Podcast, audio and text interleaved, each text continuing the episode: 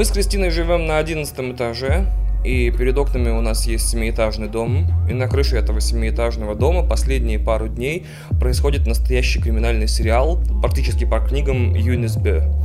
И в один прекрасный день там значит, очутился труп голубя, который несколько дней лениво клевали вороны. Или вороны, я точно не знаю, это Кристина видела. Потом, как мне показалось, дождливый день приходили голубиные детективы, и такие перегибаясь под полицейской лентой желтой, показывая голубиное удостоверение голубиным э, полицейским, курили и говорили «Опять труп, чертов левобережный, самое паршивое место, чтобы умереть. Сейчас там тело уже, видимо, отбыло в какой-то глубинный морг, или его ветром сдуло, я не знаю. Хотя, если его ветром сдуло, я представляю, идешь такой по улице, и у тебя перед ногами трупешник голубя падает. Если бы у меня такое случилось, у меня бы первый вопрос был бы, как голубь может покончить с собой, прыгнув с крыши семиэтажного дома. Это же странно. Ну, а сейчас там какие-то поминки, 10 голубей просто стоят на месте преступления и подозрительно озираются. Я себе представляю, что это некая голубиная диаспора приехала разбираться, и сейчас у ворон или воронов будут серьезные проблемы, потому что глубинные Гелендвагены там припаркованы прямо у дома.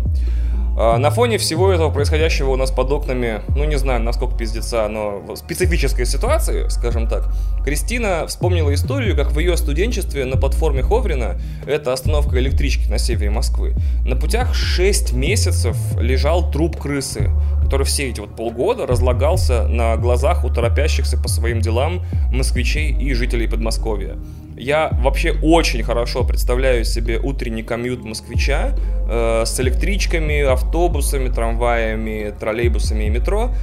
И труп крысы иногда это самое милое и замечательное, яркое, что можно увидеть с утра в понедельник. Но лично мне кажется, что вся эта картина, то есть несколько тысяч человек, каждый день смотрят на все новые и новые стадии разложения э, трупа крысы, как будто это такое видео с Ютуба э, с таймлапсом. Э, и никто ничего не предпринимает, ни пассажиры, ни персонал станции, ни сама крыса, которая, если честно, могла бы вежливо отползти в сторону, чтобы не смущать людей. Это все одна из самых точных метафор сегодняшней жизни в России.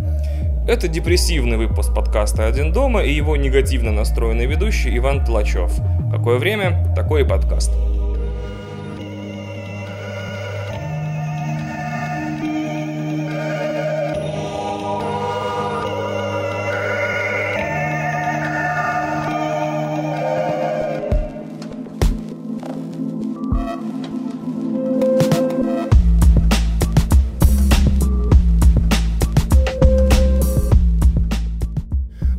Вчера, 4 июля, был салют. Причем такой комплексный, крупномасштабный. Громыхало я смотрел и со стороны центра Москвы, и со стороны Химок. И что-то мне подсказывает, что это был салют совсем не в честь Дня независимости США. То есть, скорее всего, по некоторым моим подозрениям, это был специальный салют в честь принятия поправок в Конституцию или к Конституции и обнуления Путина что заставляет лично меня думать, что что бы было бы, если бы так сложилось, что поправки не приняли. Вот такое чудо произошло и не, про, не получилось, не прокатило. То есть техники салюта, эти пиромансеры, э, пиротехники, такие, Иваныч, поправки, в общем, не приняли, но заряжай все равно. Деньги-то уплочены. Ну, сделай как-нибудь типа грустненько. И салют вместо э, стрелял бы это был бы, конечно, невероятный салют. В общем, то, что мы увидели с вами за последние полторы недели, э, сложно даже поверить, что это случилось. И что за 30 лет э, Российской Федерации мы все-таки вернулись к выборам, в которых нет выбора вообще, как, э, как явления, как возможности. Я, к сожалению, 88 -го года рождения и никакие выборы Советского Союза не застал, но что-то мне подсказывает, под что-то я имею в виду, например, посмотренный недавно цикл на Медней, что мы действительно вернулись в это время, когда, ну, в общем, ничего не имеет значения. И я, как обычно, думал вывести в отдельный блок что-то, что меня в происходящем последние 10 дней в голосовании все, что его окружает, э, поразило особенно, но меня поразило все, абсолютно все. Это все было настолько смешно и тупо, и безумно, и нагло, э, что я только как вот та гифка, или не гифка, тот мем с Джоффри, который руку так на грудь кладет, такой, вот, э, я просто бесконечно читал новости, такой, о господи, о господи, о господи, о господи. А, но я сделал над собой титаническое, титаническое усилие и выбрал две главные удивительные вещи. Первое, значит, а, вот эта вся идея, что давайте придем на участки или потыкаем в браузере в кнопочки и проголосуем за следующий список сверхважных э, вещей. Русский язык, любименьких наших детишек, дорогих красивых животных, не в смысле дорогостоящих, а в смысле дорогих сердцу, а, медицину, образование и пенсионеров. То есть давайте голосовать за вещи, которые в принципе у нас и так есть. А, под всем этим, значит, замечательным медиа-соусом нам все это старательно подавали, а когда поправки приняли, Путин такой «Благодарю дорогих, любимых россиян за доверие». И я представил, что где-то в России есть учительница, которая шла с работы со своей неблагодарной где-то в 3 часа дня, увидела билборд и такая «Да-да-да, русский язык очень важен, люблю русский язык, ничего на свете не люблю больше, чем русский язык, обязательно пойду проголосую». Пошла, проголосовала, а я на следующий день в телевизоре э, говорит там Песков или Путин «Спасибо за беспрецедентный кредит доверия президенту». И она такая «Excuse me, what the fuck?» Тут, кстати, двойная ирония, потому что возмущается она на английском, но я уверен, вы ее уловили. Вторая вещь, которая меня поразила. То есть собираются все эти замечательные люди у себя там где-то. И такие, так, надо обнулять Путина. Для этого, значит, специально выписывается ткачиха. Ткачиха это вообще символ обнуления. Посмотрите, пожалуйста, на медне. Там есть классная нарезка про ткачих, которые все время являются главными коллаборационистами власти в течение последних, ну, там, лет 70 как минимум. То есть вот они собираются, не ткачихи, а вот власть имущие. Такие, давайте обнулять Путина. И что-то откуда-то им прилетает, значит, информация о том, что это все-таки нужно сделать с народной поддержкой. Но рейтинг э, Путина падает, и в народной поддержке нельзя быть уверенным. Поэтому начинается какая-то безумная фигня, типа мы как бы организуем народное голосование, но при этом все равно все по линеечку нарисуем, что явку, что голоса, все. То есть это как бы реальное голосование, но результаты у него не очень. И это какой-то запредельный уровень хуевничания, в который лично мне до сих пор невозможно поверить. То есть, если государство так себя ведет, мне хотелось бы хотя бы чтобы оно было со мной честным. И такое, итак,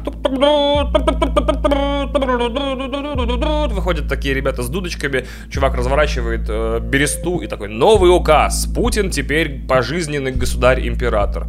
И вот э, я и вы, и все смотрим на это как пассажиры Ховрина на мертвую крысу. А вместо этого, получается, вот вам голосование, вот голосование, в нем можно голосовать, но вы можете ходить, Можете не ходить, можете как угодно голосовать в интернете, на дому, в багажнике машины. Мы все равно потом какие надо результаты сделаем, и это не будет ни для кого, ни для одного человека в мире секретом. Вообще, ни в России, ни в мире. Все мы прекрасно знаем, есть некий общий социальный договор. То есть, мне кажется, вообще невозможно найти человека, который думает, что эти результаты настоящие. Но мы сделаем это все равно, потому что пошел нахуй вот почему. И тут есть некая деталь, которая тоже не дает мне покоя, то есть Заметьте, получается, получается, по итогам всех этих голосований существует некая Россия на бумаге. Россия на бумаге это вот эти 80% людей за поправки, почти 80. И есть э, Россия как есть, с результатами, ну, не то чтобы по моим оценкам, но по, по совокупности всяких сравнительно независимых экзит-полов 50 на 50. И первое, надо понимать, то государство с 80% за, это некое виртуальное государство, которое ну, в некотором смысле существует только в головах тех, кто его, ну, в прямом смысле нарисовал, и с каждым годом разница между ним и настоящим будет увеличиваться. И рано или поздно произойдет большой-большой реалити-чек э, для тех, кто его себе нафантазировал. Помните, Легасов в Чернобыле говорил классную речь в финале последней серии о том, что когда правда нас оскорбляет или обижает, мы лжем и лжем и лжем до тех пор, пока не забудем, была ли правда вообще. Но на самом деле правда никуда не исчезает. И каждая ложь берет у нее в долг, но правда рано или поздно попросит все одолженное у нее назад. Этот монолог, кстати, выдуманный. Легасова даже на том суде из финала серии не было, и Мейзин все выдумал. Но мне кажется, что наше государство — это, ну, реально один из первых кандидатов, чтобы обанкротиться, когда правда попросит свои долги назад. То есть случится такой фундаментальный кредитный дефолт, когда лжи окажется настолько много, что по всем долгам с правдой будет, ну, уже невозможно расплатиться. И вот эта мысль про то, что есть два государства. Одно, скажем так, в кавычках, их, где они там дружно друг друга обнуляют, запрещают интернет, блокируют всякую херню, борются с геями и всячески пытаются поддержать существование своего все более и более выдуманного виртуального государства. Э, а второе государство это мое, где Путин, ну как бы мне президент технически по закону, но я за него не голосовал. Э, Путин в моем личном мире это герой мемов и шуточек. Геев, несмотря на запрещение пропаганды, меньше или больше даже не становится. А интернет как работал, так и работает. И это мысль, что есть два государства. Одно находится за пределами моей квартиры, за пределами квартир моих друзей и знакомых, за пределами баров, которые я посещаю, магазинов, в которые я хожу, и за пределами мест, где я работаю, эм, толкнуло меня на вот такие выводы. Что есть вот, все прекрасно знают, я уверен, меня слушают запредельно образованные люди, есть Э, пять э, стадий принятия смерти вообще всего, наверное. Это отрицание, гнев, депрессия, торг принятие. И мне кажется, что за прошедшие, ну, как минимум лет 10 и отрицание, и гнев, и, и депрессию, и торгопринятие в отношениях с собственным государством мы уже прошли. И теперь э, появилась некая доселе несуществующая, невиданная в природе шестая ступень, отделение, когда вот эти все вещи, конечно, происходят, и обнуление, и запреты, и так далее, но это как бы не мое и даже не наше с вами государство, а их. И в попытках подумать, что же это за странная мысль такая у меня в голове, я натолкнулся вот на что. Лично для меня это очень похоже на фрагменты интервью с изнасилованными женщинами, наверное, правильно сказать, с женщинами, пережившими изнасилование, которые описывали о том, что во время, собственно, ну, того, что с ними произошло, они как бы покидали собственное тело и становились свидетелями происходящего снаружи, отделяя себя от своего тела. То есть то, что происходило, происходило. Просто технически не с ними. Меня никто никогда не насиловал, и об этом всем, о том, что я говорил только что, я могу судить судить лишь опосредованно по показаниям и по интервью, поэтому, возможно, я здесь категорически не прав, и это сравнение хуёвое, и я мудак. Но э, вот это отделение я вижу постоянно в людях и в явлениях вокруг себя. Это такой паралич, который не позволяет ничего менять, решать и изменять за пределами своего государства, которое вот у тебя в квартире, в местах, где ты ходишь и так далее. Э, потому что вот ты четко понимаешь, что вот оно есть, и ты в нем сам по себе. Никто тебя не защитит. Медицина бесполезная, по большому счету, до тех пор, пока она не частная. Образование научит детей только быть патриотами и верить в Бога, чего не очень хотелось бы, например, для своего условного ребенка.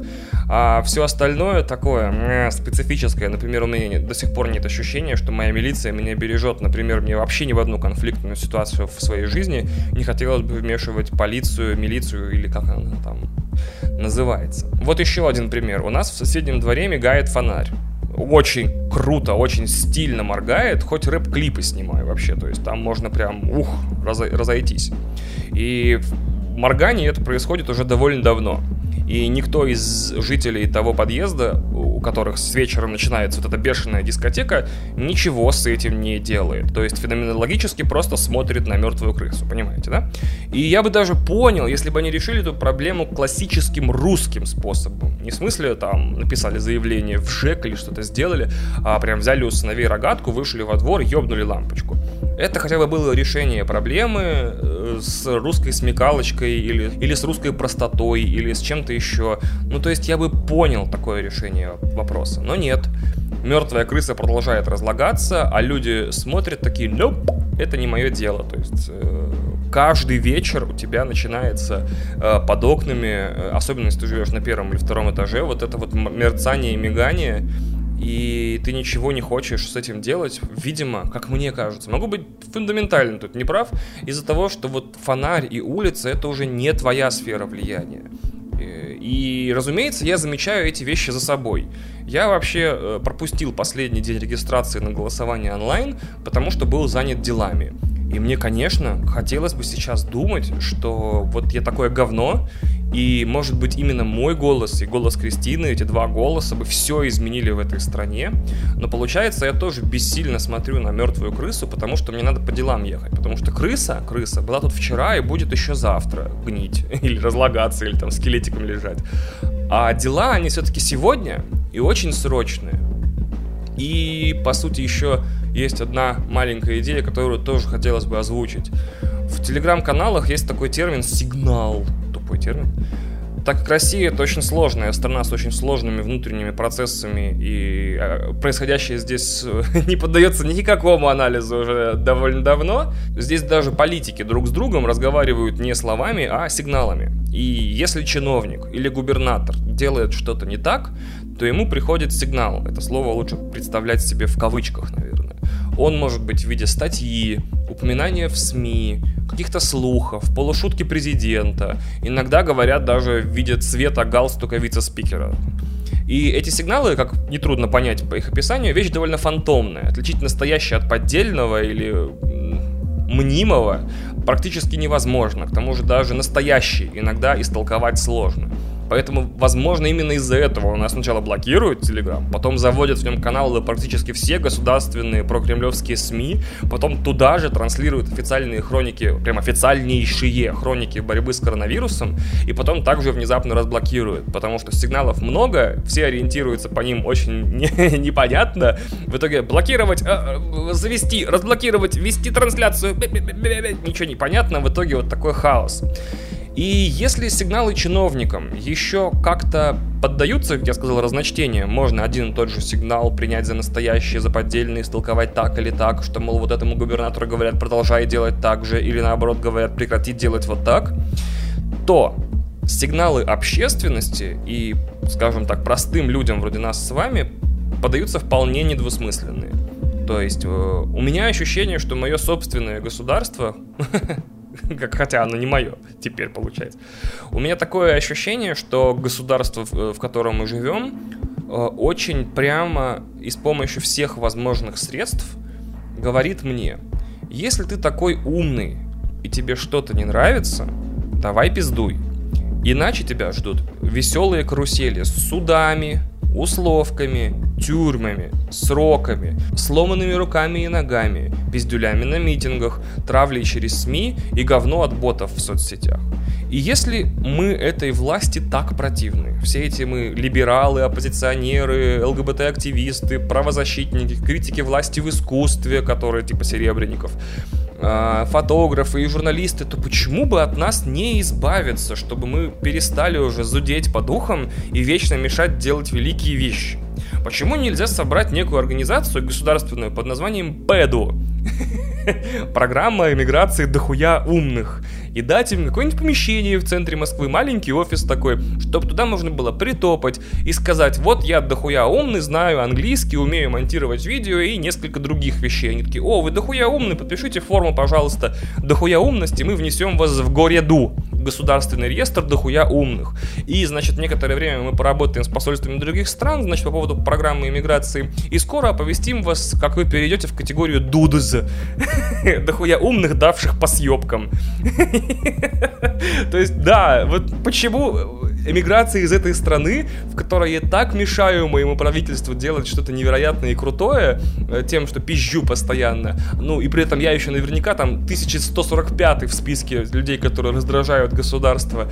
Почему не избавиться от нас минимальной крови? На содержание этого центра нужно минимум людей, просто сняли помещение, наняли, лю- наняли людей, договорились с посольствами, значит, со всеми, и потихонечку сплавляете всех этих дохуя умных в Европу, в Канаду, в США, я не знаю куда еще, в азиатские страны, пускай пиздуют. У меня ощущение, что всем от этого стало бы проще. Нам так понятно, типа в Канаде валили бы лес, жили бы в каком-нибудь Торонто, пили бы какаушку и слушали бы Дрейка. А государство, оно же вздохнуло бы с облегчением, внедрило бы в стране смертную казнь на месте за гомосексуализм, наконец-то, когда все геи бы свалили по пэду. пэду.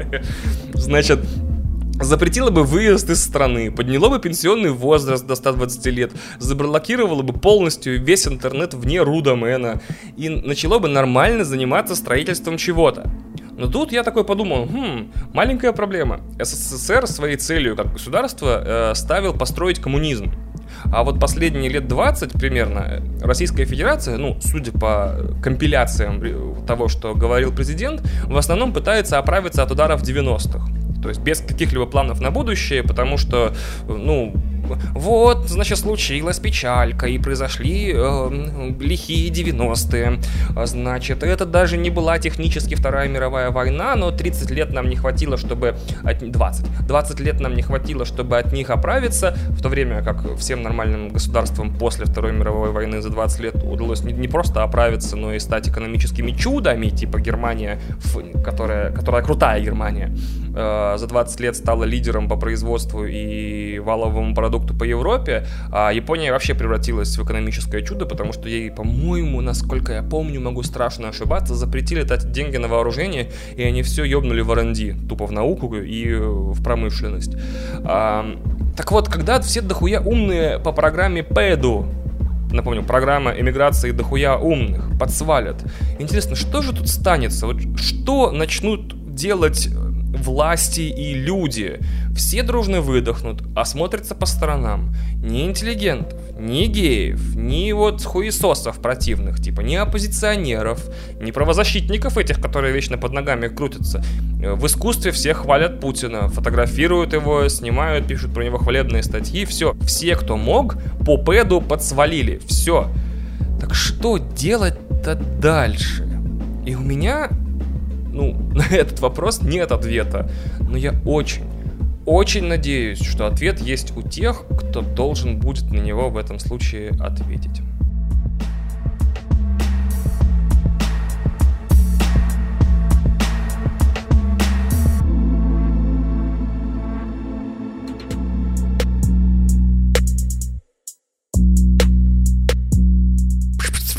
Здравствуйте, я из Пэду. У нас появились, значит, утечки. У нас появился список самых крутых чуваков, СКЧ. Э, из этого списка произошла утечка. Хотелось бы ее озвучить, чтобы эти документы стали публичными. Значит, в список самых крутых чуваков из нашей организации входят э, Дмитрий Князев, Александр Лобачков, Дарк Лэббит, Тим, Кирилл Галкин, Константин Келемен, Максим Изотов, Юрий Реутский, Солти, Антон Щербаков, Илья Кочетков – Александр, Павел Тернюк, Дмитрий Петров, Херман, Смелый Ёж, Артур К, Александр Рубцов и Арсений. Все, утечка, значит, закреплена. Спасибо, до связи в следующий раз.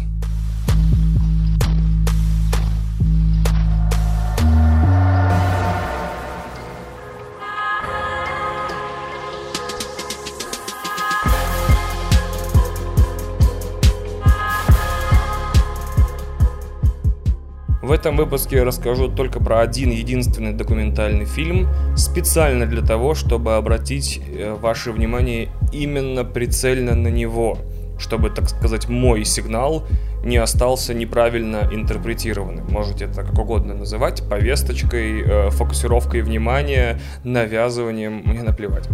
На канале HBO несколько дней назад вышел документальный фильм «Добро пожаловать в Чечню».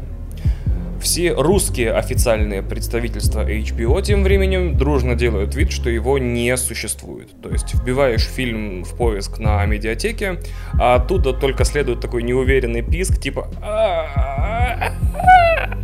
и фраза типа «Может, лучше посмотришь сериал «Девчонки»?» А, ну, братан, ну не подставляй. И да, мне, конечно, очень хочется над русскими представительствами HBO, или, точнее, над единственным русским представителем HBO как-то поглумиться, но мне кажется, что они это сделали не со зла и не, собственно, руководствуясь какими-то ужасными мотивами, а по закону. По тому самому закону, который предполагает, что дети, увидев геев, моментально станут геями. Ведь мы с вами прекрасно знаем, что гомосексуальность это опаснейший вирус, который передается по оптическому нерву. Видишь гея, становишься геем. Э, я ждал этот фильм месяца два-три с тех пор, как увидел его первый трейлер. И легально, в статусе документального фильма HBO, свободно распространяемого, его можно посмотреть прямо на YouTube. Ссылку на полную версию фильма, все его час 46 минут, не знаю, подходит ли тут слово великолепие, но тем не менее, я оставлю в описании выпуска. Найти его через поиск на YouTube нельзя, потому что по правилам YouTube ему присвоен рейтинг 18+. И поверьте мне, там есть за что. Некоторые рассказы и кадры даже я, вроде как закаленный жестоким кино и видеоиграми, до сих пор с трудом могу выкинуть из головы. И из-за этого рейтинга 18+, оно понижено в выдаче, и, судя по всему, никогда не доберется до трендов русского YouTube, где ему на самом деле как раз и место, в отличие от очередной жижеобразной сраки, типа «Мы с друзьями пытаемся высосать мармелад друг у друга из пупка». Нет. Так вот, фильм рассказывает об организации ЛГБТ-активистов, которые тайно вывозят геев и лесбиянок из Чечни, где на них объявлено в самом прямом смысле слова охота. Истоки этой охоты и ее ход, и, скажем так, описание того, как она происходит, все это есть в фильме. И из документального фильма про события 2017-2018 года э, лента больше становится похожа на завязку рассказа служанки с остановлением Гелиада или на рассказы о том, которые я, я, по крайней мере, читал, что происходило в Германии в конце 30-х годов прошлого века.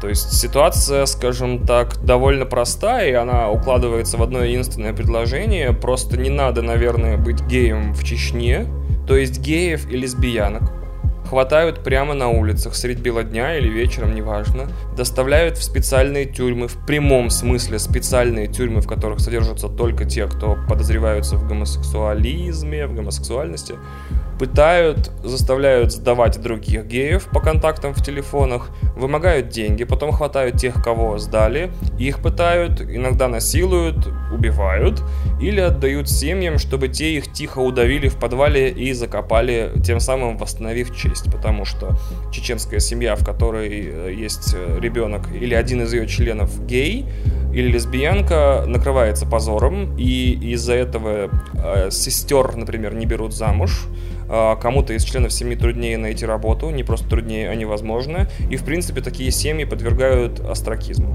ну, то есть изгнанию такому общественному, бойкоту. И там одна история в фильме ключевая и несколько второстепенных. То есть главная история рассказывает про того самого Максима Лопунова. Не удивляйтесь, э, если не слышали это имя, я-то слышал, а вот мало кто, наверное, за делом следил который вообще был исходно гражданином России и просто жил в Чечне, попал под подозрение, провел две недели в специальной тюрьме для геев, подвергался пыткам, но после этого сбежал, эвакуирован был ЛГБТ-сообществом вот этим, которое занимается эвакуацией. Добился спасения своего бойфренда и своей семьи, затем покинул страну, не очень понимаю, зачем, но вернулся в Россию, чтобы дать показания и завести уголовное дело на преследовавших, но ему отказали в возбуждении, потому что, ну, геев в Чечне нет. Всем беглым геям, лесбиянкам в фильме сменили лица на дипфейки других людей, то есть прям цифровых дублеров, а к тому же еще и, кажется, поменяли голоса, то есть э, мне, я не очень понял, там в титрах указано, что есть voice doublers, то есть э, именно те, кто дублирует голос, но по аудиодорожке мне не казалось, что голоса были дублированы. Э, не очень понимаю, что это значит. То ли либо я плохо слушал, либо так хорошо дублировали. Это очень классная идея, то есть практически все лица закрыты не надоедливыми пикселями или черными полосками, а реально другими лицами. Сделано это немножко кустарно, это не те идеальные дипфейки, которые можно увидеть в YouTube, но тем не менее. Это очень новаторский, очень крутой способ защитить личность человека. И круче, чем эти дипфейки, которыми закрыты лица людей, которым, за, за безопасность которых действительно стоит переживать.